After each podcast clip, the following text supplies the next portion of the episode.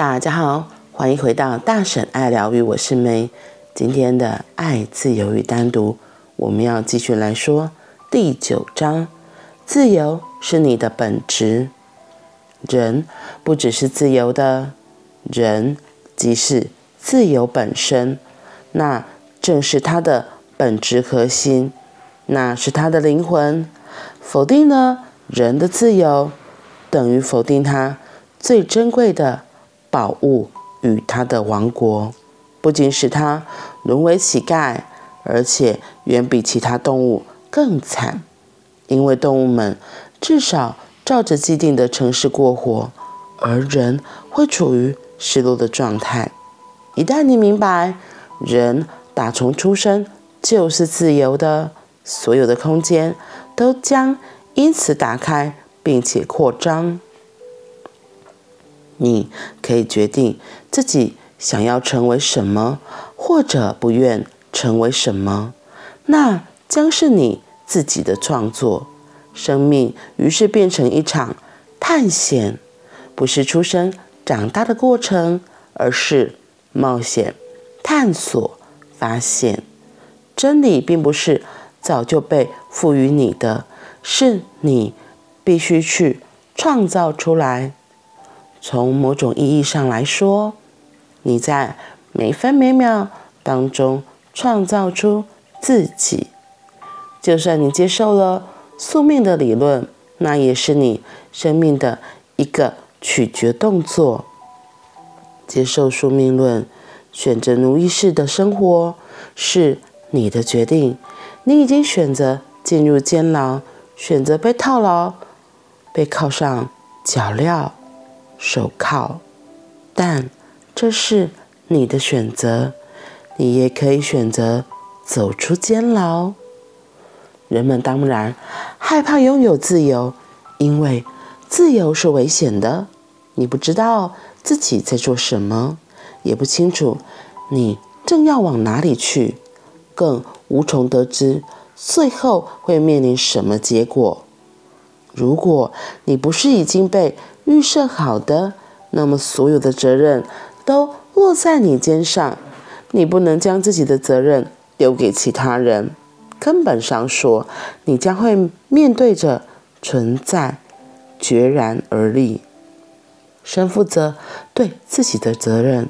怎么说，你都无法回避，也不能闪躲。不管今天你是什么样子的人，这即是恐惧。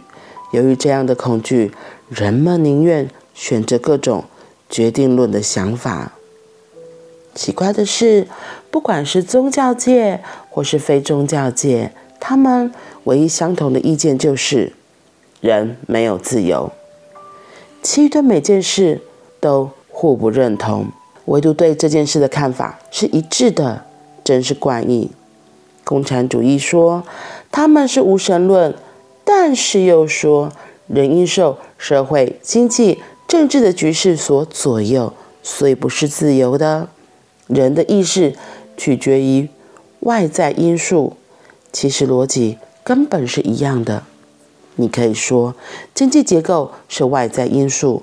黑格尔称历史 （history） 为外在因素，而且别忘了开头的 h 要大写。信仰宗教的人则称之为神 （God），开头的 G 一样要大写。无论是神、经济、政治、社会，那些都是外在因素。他们都同意一件事：你不是自由的。我告诉你，你绝对是自由的，无需任何条件。你即是。自由的，不要回避责任，逃避不是办法。你越早接受这点越好，因为你的自我创作将可即刻展开。创造自己的经验是令人雀跃的，而当你以自己所想要的方式自我完成之后，那种满足感是难以言喻的，仿佛一位刚完成画作的画家在。说完最后一次笔触后所感受到的那种心满意足，衣服杰作会为人带来深刻的平静与祥和。你觉得自己分享了整体的创作。人不是自由的，人即是自由本身，那正是他的本质核心，那是他的灵魂。今天说到，不管是宗教界或非宗教界，他们都会说的是，人是没有自由的。那些没有自由，就是为了要限制你、框架住你嘛，告诉你应该做什么，你不可以做什么。可是真相不是如此，真相是我们本来就是自由的。我们诞生在这地球上，我们来到这里，就是为了创作、挥洒属于我们自己的颜色。每个人都是独一无二的，每个人都可以有不一样的样子，可以长成自己喜欢的模样，来这里玩，来这里体验。最后的那一段，奥修特别强调：我告诉你，你绝对是自由的，无需任何条件，你即是。自由的，而且这是就是这样，也不需要逃避。你不用想说，好，好像我是自由的，可能就有很大很大的恐惧，会有许多的害怕，会觉得，好像那我要做什么？好，我真的可以吗？因为可能我们很多的世俗的框架都还是在。就是念到后面，我就突然跳出之前去自由行的一个过程，我觉得很有趣。有些人不喜欢自己一个人。出去旅游，有些人像我，就非常喜欢自己一个人去旅游。我就发现我自己一个人出去的时候，真的是觉得非常的开心的。不管是一个人在台湾旅游，因为你一个人的时候，你就不用顾虑别人嘛。假如你有旅伴，你就要想说，他喜欢吃这个吗？他会想去这里玩吗？除非你一开始就知道。你的这个旅伴还是长什么样子？你们也都地友好说，哎，那我们一起出去玩。不然为什么会说两个人在一起有时候就会有摩擦？因为我记得我第一次去日本的时候，就是跟一个我自己觉得非常好的学姐。那其实的确我们是很多关系都还不错。问题是，因为旅行的时候是两个人就会非常亲密的在一起，一起睡，一起吃，然后一起行动。所以后来我记得有一天就有个摩擦，而且那个摩擦还蛮大的。可是细节我根本忘记了，因为是为了小事，然后有摩擦。然后因为我们两个脾气都 还蛮大的，所以气头上两个都都不讲话一整天哦。然后回到房间也不讲话，所以我就想说啊，所以为什么人家都会说跟朋友出去，特别你要找伴侣的话，你跟他出去旅游一趟过夜的旅行，就一定会。就会看到很多的细节，很多的魔鬼，你再决定要不要跟他在一起，长久的在一起。对，好，离题了，回来。所以，我后来就觉得我自己一个人出去非常好，又不需要顾虑别人。然后我，所以我自己之前也都会安排这样子旅行。然后我印象最深就是国内，国内就还好。国内国内一个人旅行也是很开心，可是飞到国外之后，我就突然发现我有一个很大不一样是，因为到了国外，反正又没有人认识我，谁也不知道你是某某某。然后我觉得在那样子的当下，那个所有的框架限制全部都丢掉了，就大部分的啦。可能你会觉得，哎，要有形象或什么的。然后我就会，我就那个时候就发现。我印印印象最深就是，我发现我踏上异国的土地，我心里就要大喊：“我自由了，我自由了！”就是我现在在想，都觉得好开心，好开心哦！就是，嗯，那个自由，那个心情的开阔，可能就是放下很多身份。比如说，我现在还在台湾的时候，我可能就觉得，哦，我还有父母亲呐，然后。我还有兄弟姐妹，然后我的一个身份，就是真的很多奇奇怪怪的东西是不知不觉自己套在身上的。当我踏上异国的土地，就突然发现那些都不见了，那些都不重要了，那些都与我何干？那应该算是我第一次真的体验到什么叫做自由，那个自由。会让我自己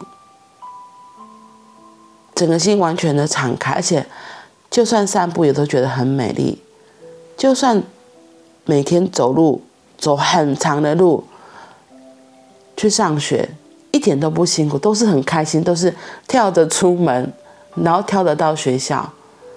所以真的，原来自由的滋味这么的美好。我前阵子学了粉彩之后，然后在那个要创作过程里，因为有时候可能会反画，可是有时候我会想说，不管我想要这样画，所以特别是我在画图腾的时候，嗯，我不会一开始我并不会想说我应该要怎样，我就觉得只是想把那个东西给画出来，然后很享受在那个当下，因为旁边不会有人告诉你说这个不对啊，这样画不这个不对啊，或者要这样画，这个或怎样怎样。我就发现我自己的创作，如果一开始有的觉得应该要怎么画的时候，其实很容易会卡关。可是当我觉得好了，不管了，就先照着自己心中的想法，没有觉得应该要怎么样子的时候，到最后创作出来的结果是会更有生命力，而且是更活的。所以。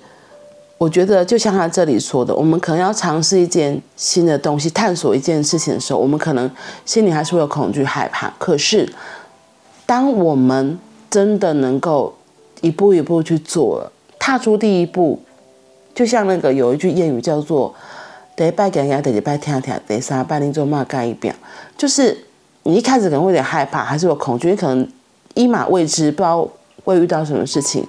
二来就觉得胆战心惊，因为不熟悉，就觉得哎，真的可以吗？第三次你就觉得好啦，反正可能一二次的状况，你就觉得再差也不会差到哪里去，就豁出去了，就全力以赴去做的。所以我觉得生命其实也是如此，可能或许一开始你你给老天告诉你可以自由，老师告诉你可以自由，身边人告诉你可以自由的时候，你可能还是会有点点的犹豫、犹疑、恐惧、怀疑。那都没问题，我觉得多试几次，你就知道，哎，原来自由的滋味是这么好。原来你真的只是全心全意的跟当下的自己在一起，做自己真的想要做的事情。那后面的结果，你看到之后，你会为自己感动的。你是自由的，无需任何条件，你即是自由的。